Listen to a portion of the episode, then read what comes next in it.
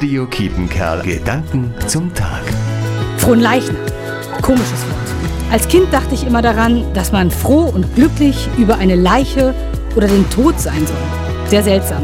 Aber nein, es geht um etwas anderes. Das Wort kommt aus dem Mittelhochdeutschen und besteht aus zwei Teilen. Fron bedeutet Herr und Leichnam Leib, also Körper. Fronleichnam bedeutet dann also so viel wie das Fest des Leibes Christi. Und jetzt nochmal ganz katholisch. Heute gedenken wir der leiblichen Gegenwart Jesu Christi im Sakrament der Eucharistie. Wir Katholiken gehen auf die Straße, singen und beten, tragen Fahnen und vor allem die Monstranz mit einer geweihten Hostie.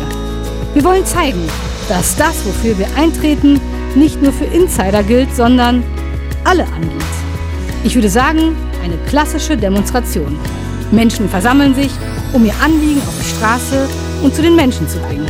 Ich finde, es ist eine wunderbare Gelegenheit, meinen Glauben öffentlich zu zeigen und mir bewusst zu machen, wie wichtig der Glaube in meinem Leben ist und wie sehr Jesus mich begleitet.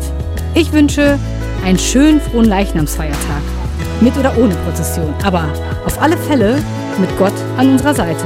Rosalia Rodriguez, Senden. Radio Kiepenkerl. Gedanken zum Tag.